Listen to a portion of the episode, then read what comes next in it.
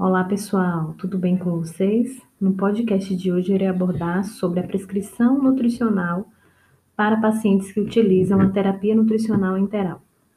Inicialmente é importante conhecer as necessidades nutricionais desse paciente. Necessidade de calorias, de proteínas, de carboidratos, lipídios, vitaminas, minerais. Isso irá depender da doença de base que o paciente apresenta para então a gente poder é, determinar essas características da dieta e posteriormente categorizar, estratificar essas características em volume de dieta, em horários que essa dieta vai ser ofertada, método, técnica de administração para que a dieta seja administrada ao paciente. É, vários fatores vão influenciar as necessidades energéticas do paciente, não só a doença em si, mas o estado nutricional prévio que o paciente tinha, o estado nutricional atual também, a idade, é, existe uma diferenciação em relação àqueles pacientes adultos, pacientes idosos, é, temos essa estratificação em relação à necessidade nutricional, à necessidade energética, o sexo, também a gente tem estratificação para mulheres e homens, peso desse paciente, estatura, principalmente o peso, que deve ser monitorado diariamente em algumas situações, semanalmente em outras, quinzenalmente, vai depender do nível de assistência que nós iremos enquadrar esse paciente. Quando a gente fala é, ainda das necessidades energéticas, outros fatores podem levar é, a uma necessidade energética maior ou menor. Nível de mobilidade do paciente. Aqueles pacientes que não têm mobilidade são pacientes que demandam de uma, uma oferta calórica menor do que aqueles pacientes que têm uma mobilidade maior. Aqui a gente pode categorizar os pacientes acamados, que têm uma, necessidade energética menor, se comparado aos pacientes que deambulam, ou os pacientes que têm uma, uma mobilidade um pouco maior. No que diz respeito à composição corporal, é importante estratificarmos o percentual de massa magra, o percentual de massa gorda que esses pacientes apresentam, para que nós possamos verificar em relação à oferta proteica, é, porque os pacientes desnutridos são pacientes que demandam de um aporte proteico maior. Então, nós precisamos levar isso em consideração. Quando a gente calcula a, a necessidade energética, necessidade de caloria, necessidade de macro e micronutrientes, é importante que isso seja feito de forma muito criteriosa, visto que a falta ou excesso de oferta nutricional para o paciente vai ter vai gerar prejuízos, né? Quando o paciente ele consome, ele recebe uma, uma oferta energética, uma oferta de nutrientes menor do que aquela que ele precisa para suprir suas necessidades diárias, normalmente o organismo desse paciente vai utilizar as reservas energéticas que ele tem, como por exemplo o tecido muscular, e é comum evidenciarmos que esse paciente alcança um estado de desnutrição. Se é um paciente que já está desnutrido, essa desnutrição ela tende a se exacerbar. Por outro lado, quando o paciente ele recebe um aporte energético, um aporte nutricional, além daquele que ele precisa, é, esse excesso tende a sobrecarregar os órgãos e sistemas desse paciente, e isso vai ser prejudicial ao organismo desse paciente. É o que a gente chama de overfeeding, ou síndrome da hiperalimentação, ou síndrome da realimentação. Então, nesses casos, o paciente apresenta algumas complicações, como, por exemplo, hiperglicemia, alterações neurológicas e respiratórias, retardo na melhora clínica. Então, é importante ter esse cuidado em não ofertar uma quantidade muito menor do que o paciente, o paciente precisa e nem ofertar para esse indivíduo uma quantidade muito exacerbada daquela que ele precisaria para um dia inteiro. Em relação ao cálculo dessas necessidades energéticas, existem várias propostas.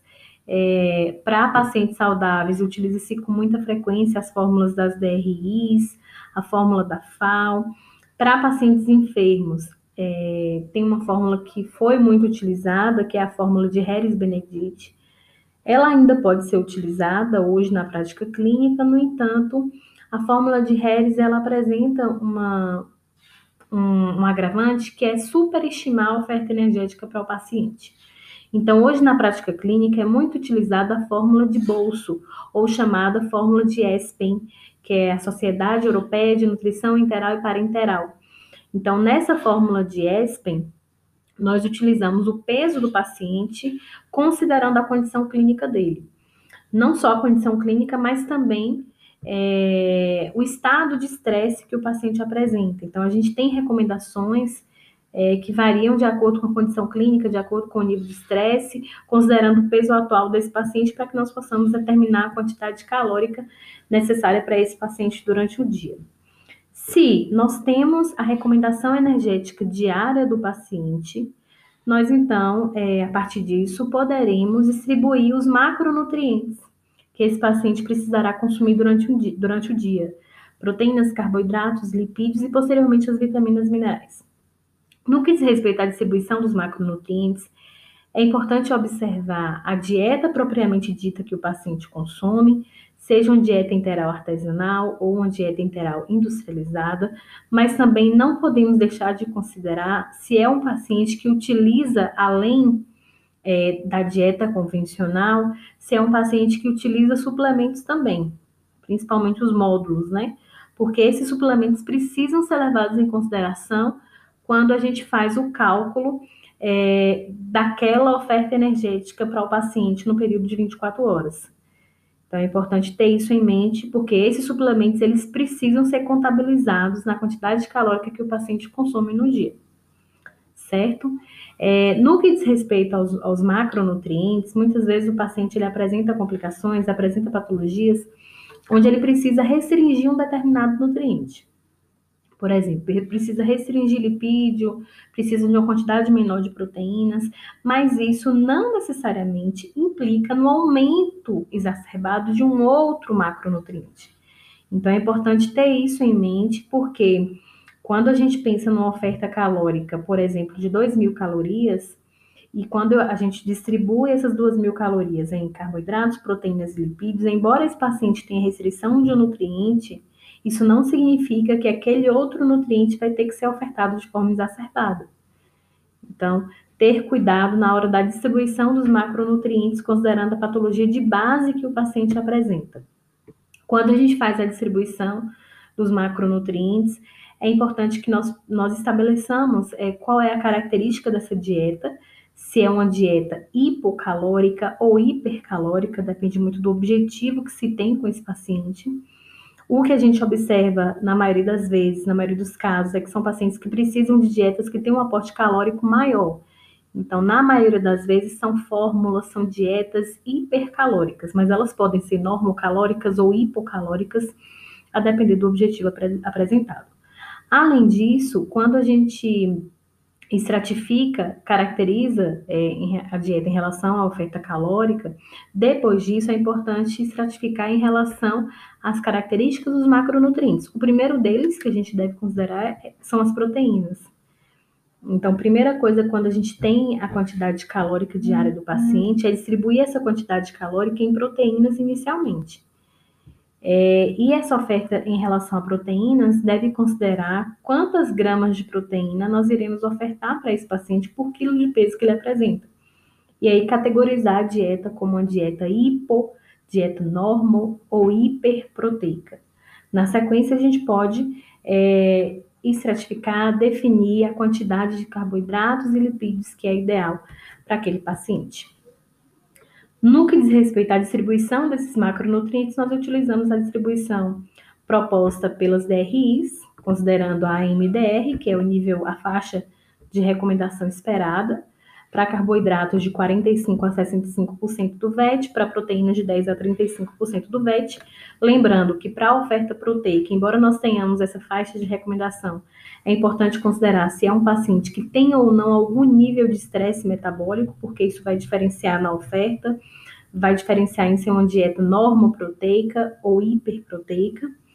Em relação à oferta de lipídios, a faixa de recomendação varia de 20 a 35% do VET e aqui também a gente precisa considerar se é um paciente estável ou é um paciente grave é, na hora de pensar na oferta de lipídio em gramas por quilo de peso, certo?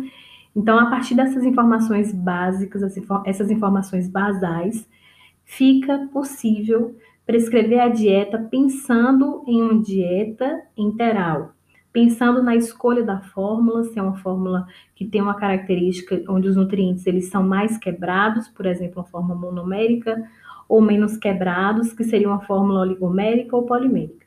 Aqui a gente também consegue categorizar o volume de dieta que o paciente vai receber, considerando a oferta energética que esse paciente precisa, qual fórmula escolher, qual é a oferta proteica que nós poderemos, poderemos pensar, qual é a oferta de lipídios, qual é a oferta de carboidratos, métodos, vias de acesso, métodos de administração, técnicas de administração, vias de acesso, como é que essa dieta vai ser ofertada, em quanto tempo. Então, essas características da dieta enteral propriamente ditas, no que diz respeito à prescrição dietética, nós iremos contemplar na aula dessa semana, na quinta-feira. Mas para que a gente possa pensar na dieta interal, é importante a gente ter esse embasamento de recomendação nutricional para o paciente em si.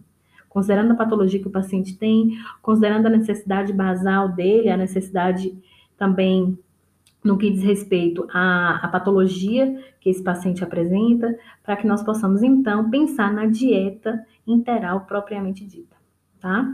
Então a gente vai ver isso com mais detalhes na, na nossa aula da quinta-feira. É, espero que vocês tenham o acesso a esse podcast previamente para que possamos dar continuidade é, na aula dessa semana. Eu aguardo vocês.